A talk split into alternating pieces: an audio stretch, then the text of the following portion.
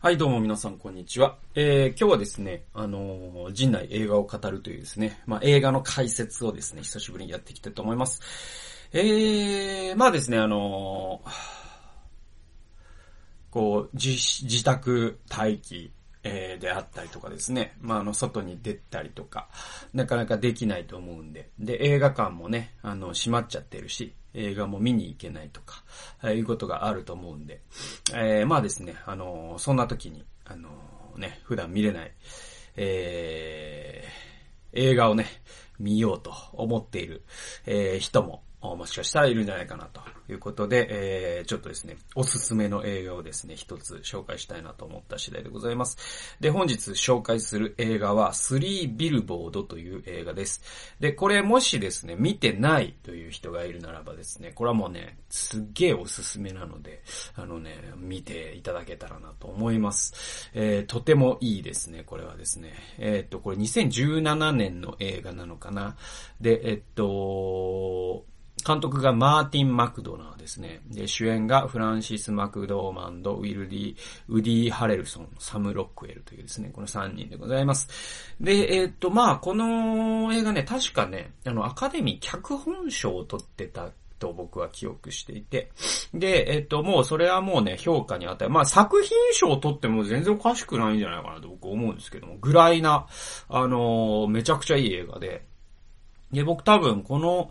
この5年ぐらいで見た映画の中でもベスト3に入るんじゃないかっていうぐらい良かったんで、で、これ、まあ、あの、アマゾンのね、まあ、あの、レンタルとか、ストリーミングのね、レンタルとかできるんで、別にツタヤに行かなくても、あの、アマゾン会員の人は見れるし、まあ、ネットフリックスとか、フールとかで見れるんじゃないかなと思いますので、あの、何らかの形でですね、ぜひ見ていただけたらいいなと思います。で、えっと、まあ、ネタバレ一切ダメだよという方は、もうここで見るのやめていただいて、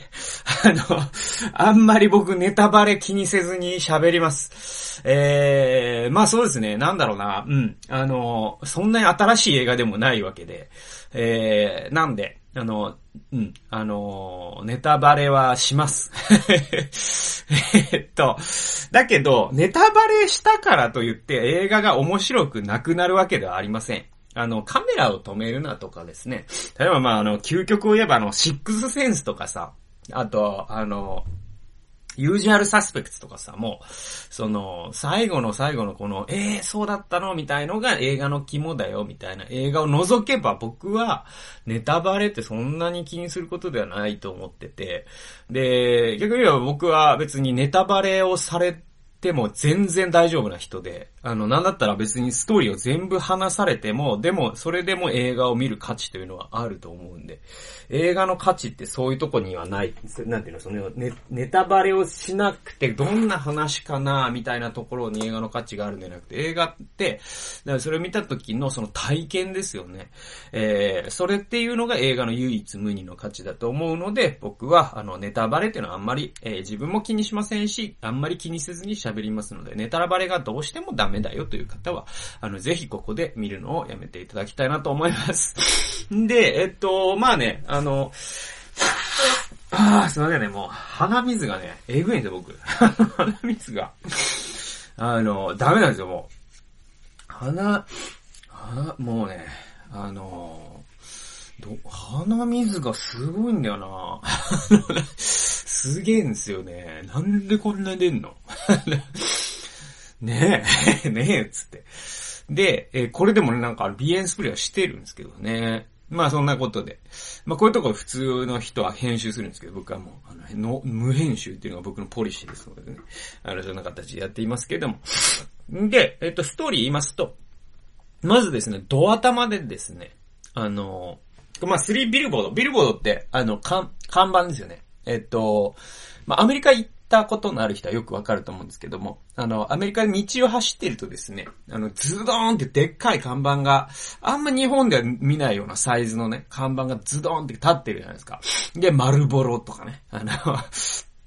書いてあったりとか、えー、誰かのコンサートがあるよみたいなの書いてあったりとか。で、そこに教会のね、看板があったりして、おおやっぱアメリカはキリスト教の国なんだな、なんつって思うわけですけれども、えー、そのズドーンっていう看板が、そのハイウェイなんかだとですね、そのハイウェイの高さになってるんですけども、あの、田舎の、おなんだろ、国道みたいなところにもズドーンっていう看板がやっぱあるわけですよ。で、えっ、と、この、スリービルボードのストーリーだと、田舎の話なんですね。ミーズリ州っていう州の話です。もう水り州じゃねえかよって思うんですけど、ミーズリ州ですね。で、だから、ミーズリ州っていうのは、なんていうのかな。ミーズリ州、ミズリ州って南部なんですね。で、まあ、ディープサウスと言われる、えー、なんていうのかな、あの、まあ、近年で言うと、グリーンブックっていうね、映画がありましたけれども、あれはだから、その、えー、アメリカのその自由民権運動、その、マーチン・ルーサー・キング・ジュニアとかが活躍する前のアメリカで、えー、本当にもう差別が公然と行われていたわけですよね。で、黒人のトイレと白人のトイレは違ったし、黒人が泊まれるホテルと白人が泊まれるホテルも違ったっていう、えー、そういうですね、状況の中で、えー、まあその差別というものが、あ最もうん、過酷な形で現れていたのが、あまあ、ディープサウスと言われるところですね。で、えっと、今でもそういう、えっと、ミズ、ミズーリ州はじめとする、ディープサウスの州っていうのはもう共和党が圧勝してますね。で、トランプ支持者もめちゃくちゃ多いですね。で、えっと、まあ、なんで、そうなるかというと、まあ、これらの州というのは、その、南北戦争で南だったわけじゃないですか。南軍。で、南軍っていうのは奴隷制度撤廃に反対だったわけですよね。えなぜなら綿花の農場で彼らは奴隷を働かせる、黒人奴隷を働かせることで、えー、自分たちの、まあ、経済を維持していたというか、裕福になっていたという構造があったのでね。でも負けたわけですよ。で、フェデラルガバメントに負けてですね、奴隷制度を撤廃しなきゃならなかったという歴史的なこともあるし、あとこの、えっ、と、南部っていうのはですね、すごく保守的なキリスト教っていうのがすごく強い、えー、地域で。で、その保守的なキリスト教というのは、まあですね、レーガン政権以降は、えー、共和党を伝統的にね、支持するっていう、えー、支持母体でもありますので。えー、なので、このミズーリ州っていうのは、あミーズリ州というですね、この物語の架空の州というのは、ミズーリ州を意識してて、なんで匿名になってるかというと、まあその地域性というものをある種、まあ批判的に見ているので、えっと、あまりにも水売り州って言っちゃうと角が立つってことがあるんですよ。いや、日本で言うとなんだろうなまあ、日本で典型的な保守的な県とかってあんま別に、県でそんな分かれてるイメージがないので、ただ田舎っていうのは田舎なんで、で、田舎って保守じゃないですか。じゃ、例えば、えー、っと、どうだろうなまあまあまあ、九州のね、九州とかもやっぱ保守多いですね。農業が強いからね。まあじゃあ鹿児島だとしましょうよ。うん。で、えー、だとするならば、あの、えっ、ー、と、カゴ取り県みたいな あの、日本のカゴ取り県の話です、つってね っていう始まりなんですよ。えっと、だから水利州なんですね。で、えっと、あのね、ほんとすごいんですよ。僕ね、あの、弟がアメリカ住んでたんですけど、ほんとディープサウスとか行くとね、今でもすごいらしくて、で、あるね、日本人の人がね、あの、そういうディープサウスのところで、あんまね、あの、日本人の人近づかないんですよ。うん、そもそも。つ、つまりその白人以外の人っていうのが行くことすら怖いぐらいの雰囲気があって、でも行くじゃないですか、仕事とかでね。そしたら、うんと、エレベーターに、えー、っと、ね、で、待ってて、えー、っと、エレベーターを出て行くときに白人ばっかもうね、あの、本当南部のそういう州ってもう白人ばっかなんですね、本当に。で、お、あの、アジア人も少ないんですって。で、えっと、その、エレベーターから出ていくときに、I hate yellow って言って、出て行ったと。つまりあの、アジア人嫌いだぜ。って言って、エレベーターから出ていくみたいな白人の人が。みたいな。だからその公然とその差別というものが色濃く残ってるっていうのがまあ南部という場所でもあって。で、だから、ミーズリ州というのはまあまあそういうところだという風なイメージで聞いていただければと。で、この映画にもあの、その南部の家ってアメリカにはいろんな家が出てきますが、うんと、皆さんもね、絶対見たことある家のタイプがあってね。で、何かっていうと、ドアがあって、ウッドデッキみたいなのがあるんですよ。で、ドア、えっと、家があって、ど、ここになんていうの、日本でいう軒先みたいなのがあって、で、それがウッドデッキになってて、そこに、ロッキンチェアが、その庭に向けて、えっと、いくつか並んでるみたいなのって皆さん見たことあると思うんですよ。あれってですね、南部の典型的な家なんですって。だから、で、この映画に出てくる家も、そういう家なんですよ。ってことは、そういうことを意味していて、で、そのミーズリ州のある小さな田舎町での出来事なんですね。で、えっと、この田舎町というのはですね、非常に田舎なので、もう人口が1000人ぐらいをイメージしてくださいね。そうするともう町の人というのはですね、全員知り合いです。うん。で、主人公の人はですね、えっ、と、ヘイズという人です。このヘイズ。えっと、で、えっと、このスリービルボードの、えっと、を理解する上で大切な数字があって、それは3です。で、えっと、この映画の脚本を書いた人っていうのがアメリカ人じゃないですか。で、えっと、欧米の人が3という数字を出したときは、それはですね、いろんなものを意味するんですけども、主に神を意味しますね。三位一体ということがありますね。で、だから、このすべてに3という数字が関わってきます。で、この物語自体も3部構成になってます。これすごいんですけど、いろんなところに3という数字が出てくるんですよ。で、これって三位一体表してるんですよ。で、えっと、でいて、このヘイズという、この夫人が出て、ヘイズ夫人っていうのが出てくるんです。ですね。で、このヘイズ夫人っていうのを演じている人が、あこの女優さんはですね、あの、ファーゴっていうですね、僕がすごい大好きな公園兄弟という映画監督がいて、で、公園兄弟がファーゴという映画を撮ってます。こっち、こちらも非常に面白い映画なんですけれども、それで、えっと、主演をして、主演女優賞かなんかを撮って、助演女優賞かな？なかなか撮ってる、だからファーゴの人ってって言ったら分かる人には分かる。そういう女優さんですごいね、なんていう、もう、おもうかっこいいんですよ。なんだろう。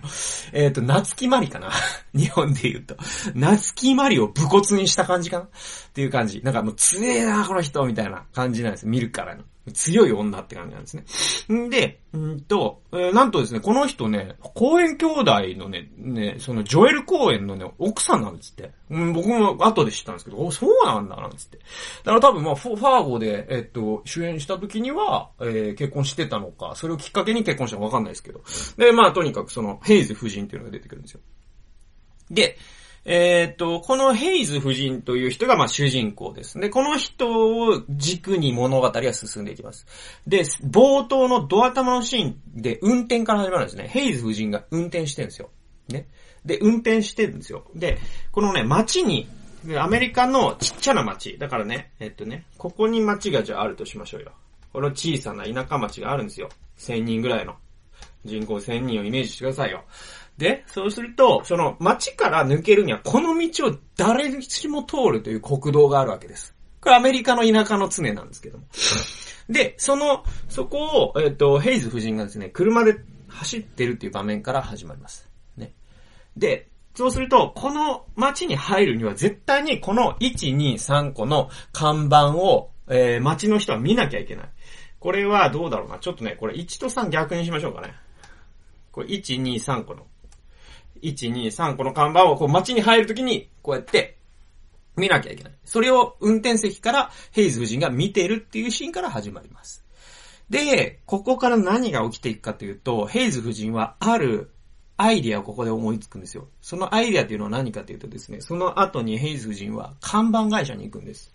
で、えっ、と、この看板はなんとですね、もうあんまりもう機能してないんですよ。使われてないんです。で、えっ、と、だから、あまりも街が小さいから、あもう誰もこの1000人の人、だってこの看板ってこの1000人の人がお客さんじゃないですか。で、そうすると企業からすると、ここにお金を出してまで宣伝するという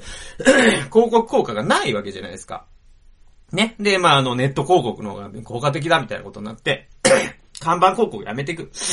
で、今、その、えっ、ー、と、広告主がいないから、広告主になりたい人は、ここまで電話してくださいよっていう電話番号を書いてるんですよ、最初。ここにね。で、そして、えっと、ヘイズ夫人はですね、その電話番号の住所に行きます。だから、ま、町の看板会社ですよ。に行くわけですよ。で、あのー、あの看板あるじゃないの、つって。ね。で、あのー、看板会社。で、で、えっ、ー、とね、看板会社の人、ちょっと名前で今僕把握してないですけど、看板、看板会社の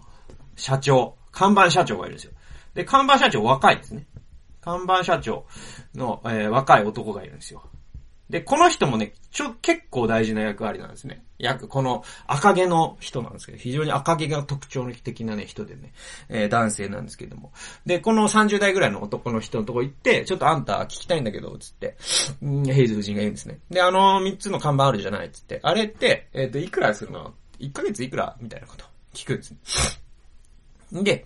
えー、そしたら1ヶ月、あの、1個、えー、な、なんつったかな、だから、えっとね、正確な数字を僕が覚えてないですけど、確かね、だから、1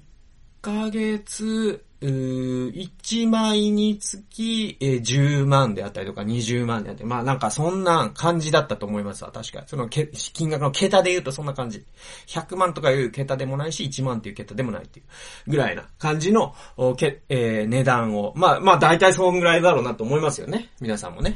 広告っていうのはまあまあお金かかりますから。で、えーじゃあお願いしたいんだけど、って言って、ヘイズ夫人は、この看板の広告の主になりますね。で、えっ、と、その間にヘイズ夫人が今どういう生活をしているかっていうことが分かっています。それは、えー彼は、彼女は今シングルペアレントになっています。えっ、と、夫がですね、若い、うんと、動物看護師、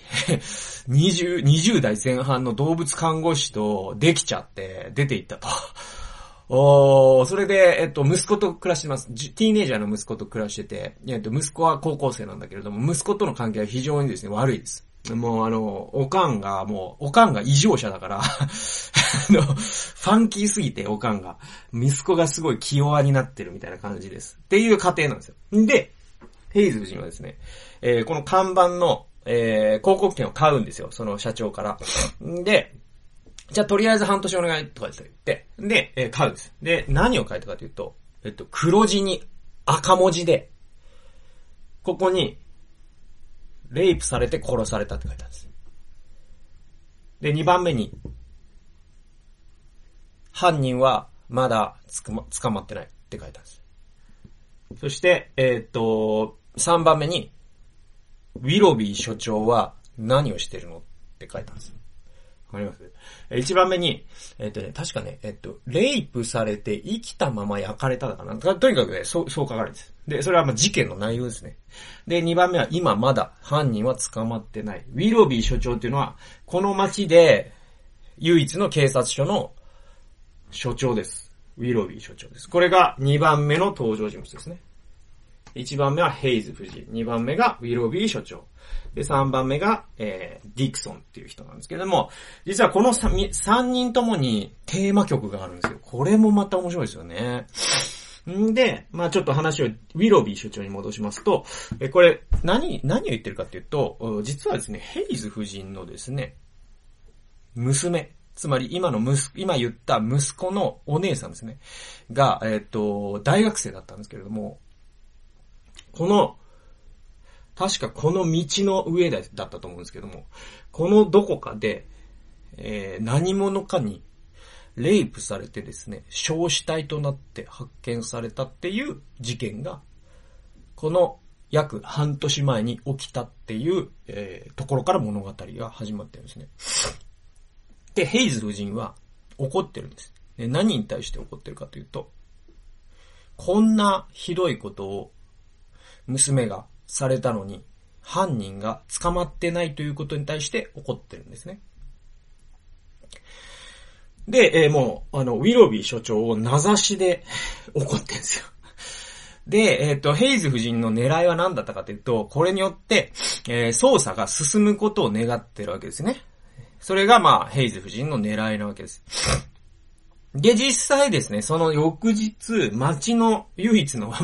町なのか、その郡なのかわかんないですけど、まあ、田舎のテレ、ローカル局のテレビが来てですね、ここに立ってですね、何なんでしょうか、突然現れたこの看板は、みたいな。で、ウィロビー、えー所長にもちょっと取材をします、みたいな感じで言ってるわけです。で、えっと、ヘイズ夫人にも今、ちょっと出演していただきます、みたいな感じで言うんですよ。だけど、ヘイズ夫人っていうのはちょっとあまりにもロックすぎて、あの、ロケンローすぎてですね、なんかもうね、汚い言葉を使っちゃったりとかですね。あとね、そのもう、この看板を見てもわかるようにすぐ挑発的じゃないですか。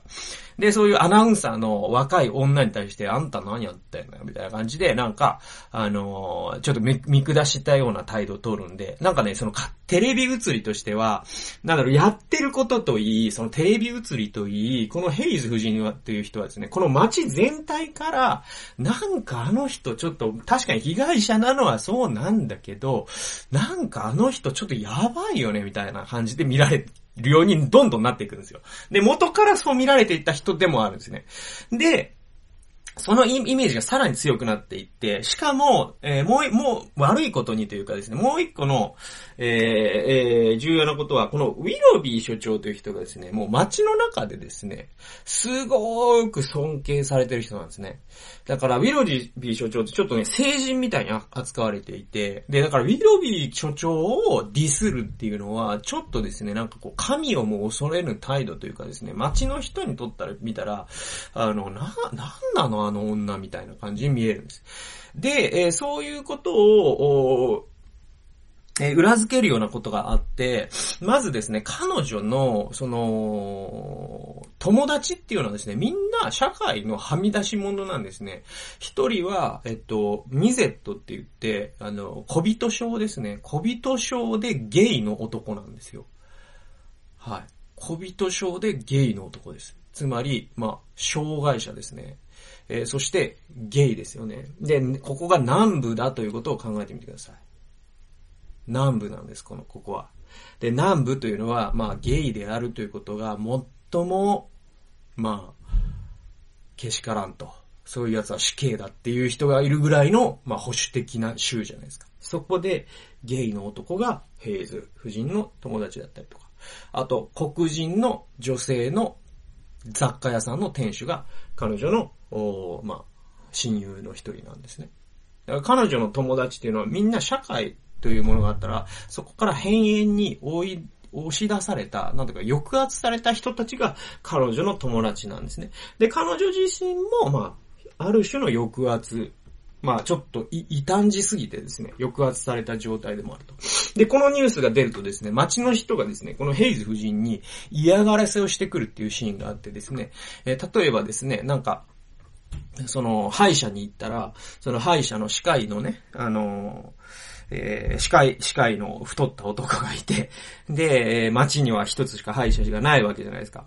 で、そうするとまあ全員ウィロビー支持派なんですね。えそうすると、この女性、デヘイズがしたことっていうのが、まあ、こう気に入らない女のくせにっていうのもあるしね。で、こういうミニズリ州みたいなところでは、男尊女卑的な考えもですね、まだまだはびこっているので。えー、なので、えー、っと、その敗者は、このヘイズ夫人の歯に、ちょっとなんか、危害を加えようとするんです。敗者のくせに。これ、許されざるこうで、ヘイズ夫人は途中で気づくんです。ちょ、ちょ、ちょ、ちょ、まあ、まあ、まあ、まあ、待って、待って、みたいな。でも悪意があるのが確実にわかるんで。で、ヘイズ夫人は、なんと、強い、強すぎるから、この人。この人強すぎるから、その、敗者の、あるじゃないですか、その、ドリル。をガッて掴んで、その太った歯医者から、親指にね、歯医者の親指にこの歯医者のドリルを突き立てるというですね、すっげえ痛そうなシーンがあって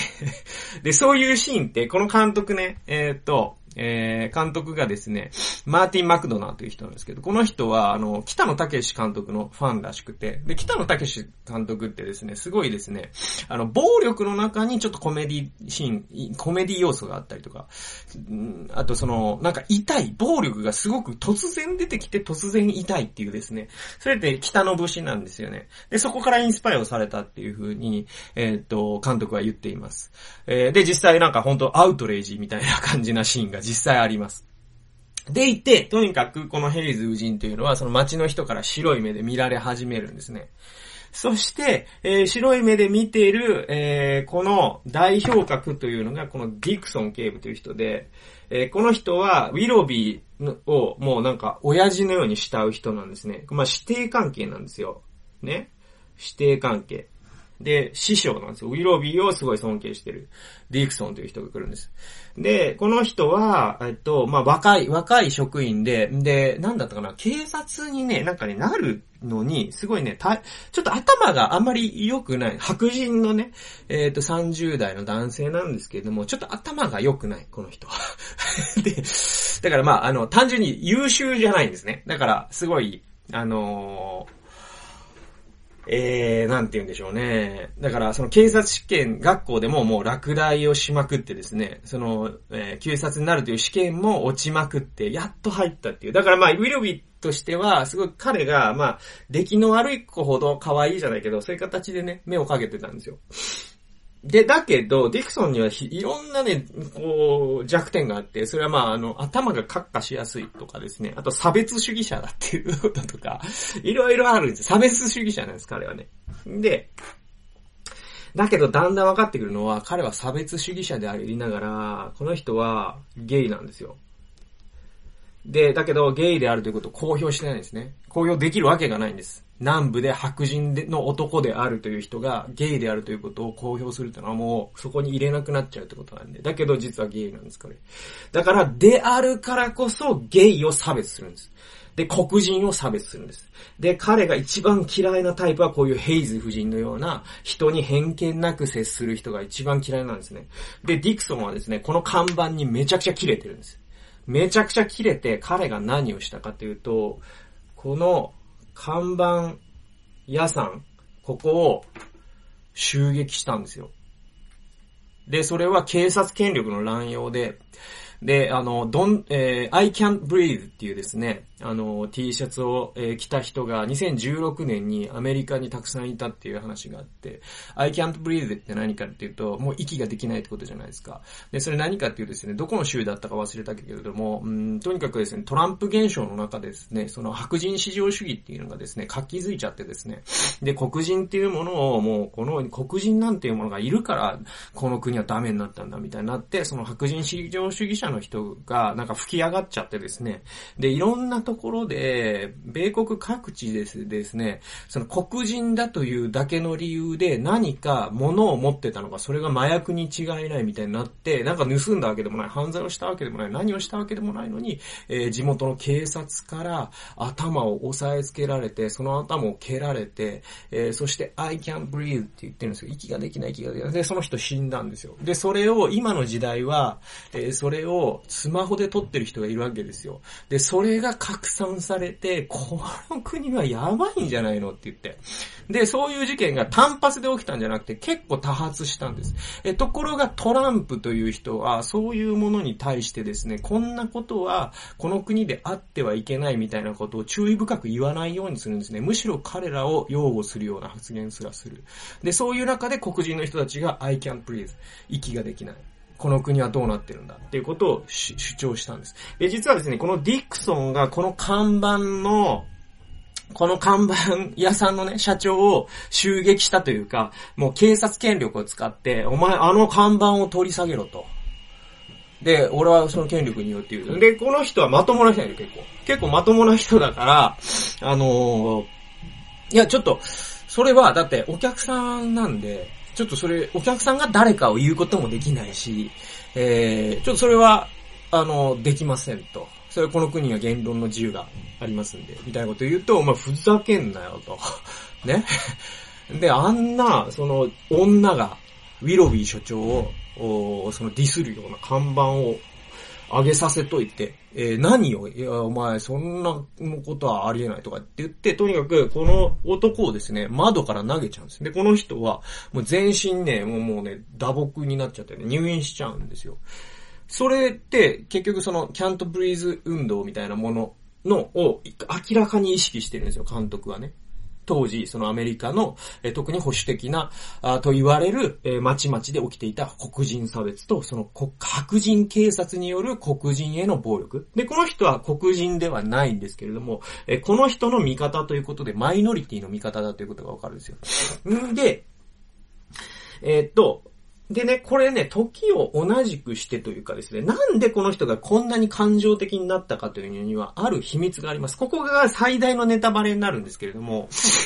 このウィロイ所長はですね、実は癌を患ってるんです。膵臓癌かな。で、えー、もうね、余命が長くないんですよ。それをずっと隠してたんだけど、ディクソンは知ってたんです。だから、それもあって、すごい怒りが吹き上がっちゃったんですね。で、このウィロビー所長は、実はですね、その癌がもう本当に長くないってことがあって、で、いろんな取材も受けるんですよ。あの看板についてどう思いますかとかっつって。で、えっ、ー、と、彼はですね、えっ、ー、と、なんとある日、驚く行動に出るんです。それは何かというと、ある日、娘と娘たちかな？うん、子供たちと妻を連れてピクニックに行くんです。で、人生で一番幸せなね、一日を過ごそうよっつって過ごすんですよ。で、彼は本当に敬虔なクリスチャンでもあるんですよね。だから本当に、あの、食事の前にお祈りをしてですね。そして、えー、もう今日は本当に最高の日だったねって言って、えー、妻に愛してるよって言って眠りにつくんですね。で、その日彼は、自分の頭を鉄砲で撃ち抜いて自殺します。で、えー、ウィロビー所長はなんで自殺したかというと、まあ彼なりの美学があって、それはもうあの彼はもうこのままだと本当に癌でね、えっ、ともうガリガリに痩せていって苦しみの中に死ぬということはまあ彼は自分の体で分かってた。で、その苦しみを避けたいというかまあなんだろう、そういう、えっ、と安楽死的なね意味もあったでしょう。えー、だけれども、それによってですね、一つの大きなメッセージを残したかったんだっていうのが、実は、後でわかるんです。それはなぜなら彼が遺書を残してたから。で、その遺書に書かれてたのは何かというと、必ずこの看板は取り消さないでほしいって言ったんですよ。で、もう一つは、あのね、えー、っと、確かですね、これは、彼はその妻に対する遺書と、ヘイズ夫人に対する遺書と、ディクソンに対する遺書を書いてるんですね。で、えっと、確かね、えっと、ヘイズ夫人には、ウィロビー所長は、あなたの活動頑張ってくれと。で、警察頑張ってきたけど、僕の至るところではなかった。僕は犯人を逮捕できなかった。ごめんと。でも頑張ってくれ。で、ディクソンにはですね、本当に温かい、えー、手紙を書くんですよ。で、君は、すごいいい資質を持ってる。それは観察力があるっていうんですね。で、だから君は実はディテクティブ、その刑事、警部かな？うん？うんと、刑事か。刑事に向いてると。ディテクティブになれる資質があるって。で、それは、俺は分かってんだけど、でも君にはちょっと、あの、悪いところもあって。それは感情的になりやすいことだから、うん、君は、あの、本当に頭を冷やすっていうね、クールな頭でいつもいるっていうことを、えー、いつも心がけた方がいいっていう、でも君には本当に期待してるんだっていう衣装を、まあ、ウィロビー所長はですね、残すんですよ。ディクソンにですね。で、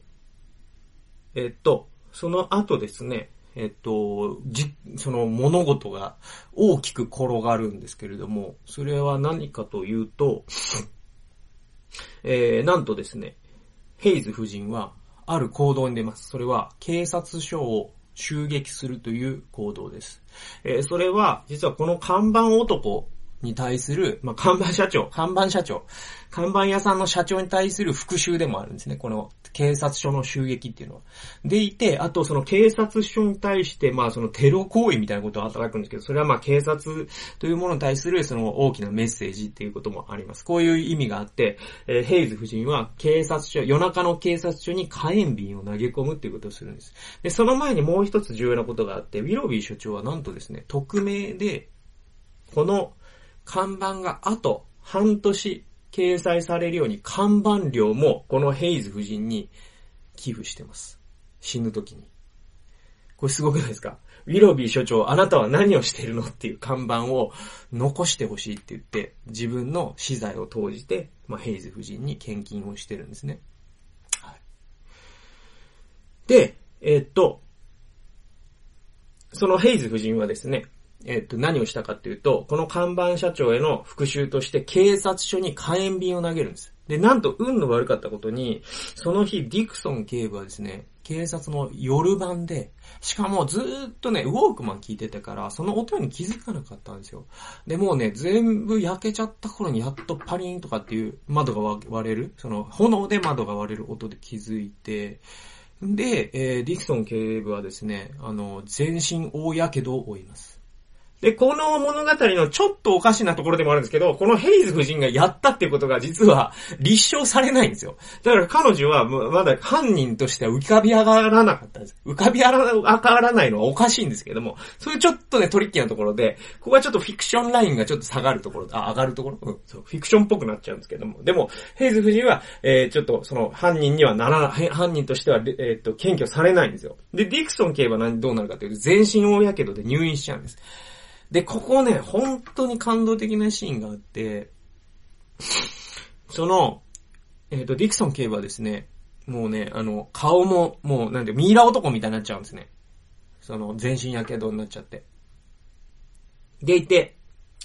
えー、っと、彼は、さらに、えっと、警察署、クビになっちゃうんですよ。それはその、えー、この人にした行為もそうだし、あとは、このウィロビー所長が死んだ後の、ここに来た、新しい、新しい所長が黒人なんですね。で、ディクソン的には、この黒人の新しい所長を全然受け入れられなかったんです。なぜなら彼の中には、そのまあ、人種差別っていうのが色濃くやっぱりあるから、黒人になんで命令されなきゃいけないのっていうのがあって、で、結局彼はその素行不良でクビになっちゃいます。警察官じゃなくなっちゃうんですよ。と同時に、えー、なんか、その自分のね、確かね、えー、机を整理しに行ってたんです。この夜っていうのは。だからもう首になった後なんですよ。で、その、首になったし、ミイラ男になった状態で、その、病院に行ったら、この、看板社長と同じ部屋になるんですね。で、看板社長はですね、これがディクソンだって最初気づかないんですよ。でも、気づくんです。ある時に。ね。で、あ、もしかして、みたいな。要は自分をボコボコにした人が来たんですよ。包帯だらけになって。で、なんとですね、ここ本当に僕はこの数年で一番映画で感動したシーンなんですけども、この看板男がですね、ディクソンに向かってオレンジジュースのストローを向こう、ディクソン側に向けて入って、あのオレンジジュースのね、ストローであんなに泣くってことはあんまりないですね。で、あれって許しってことなんですよ。だからこの看板男はディクソンを許したんです、その時。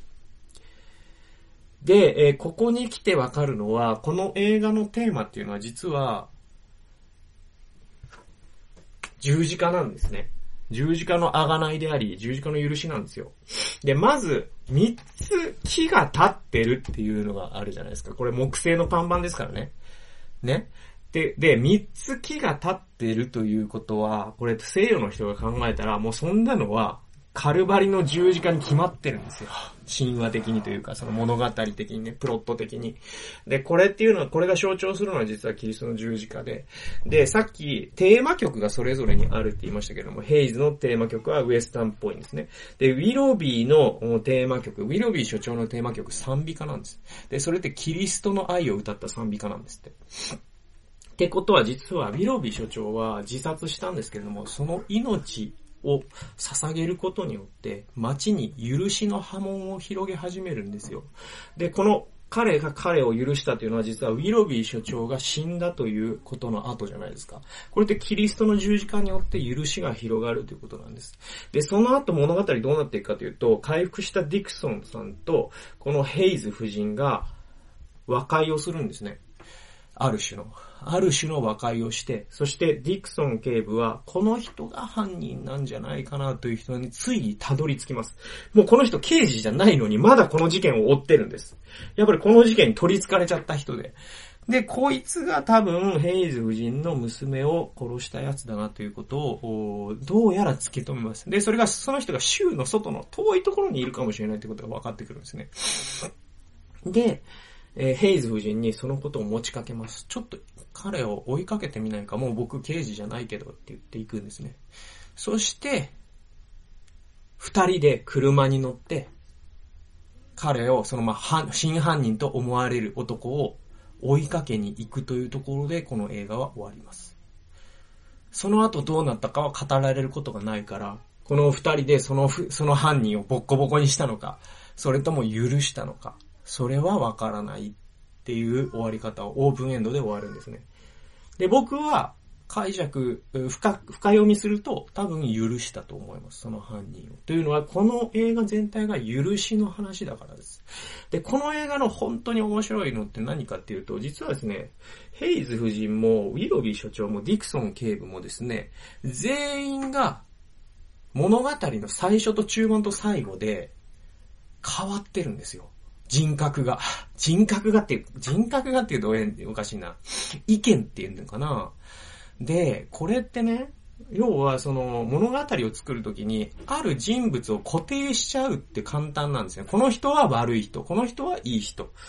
で、この人は中ぐらいの人とかね、この人は日和見主義者とか、こうキャラを固定しちゃうと簡単なんですけれども、えー、あえてですね、キャラに揺らぎを作ってるんですね。ヘイズ夫人も最初はすごいバッキバキだったけど、だんだん柔らかくなっていくんですね。ディクソン警部も最初は差別主義者なんだけれども、だんだんマイノリティに心を開いていくんですよね。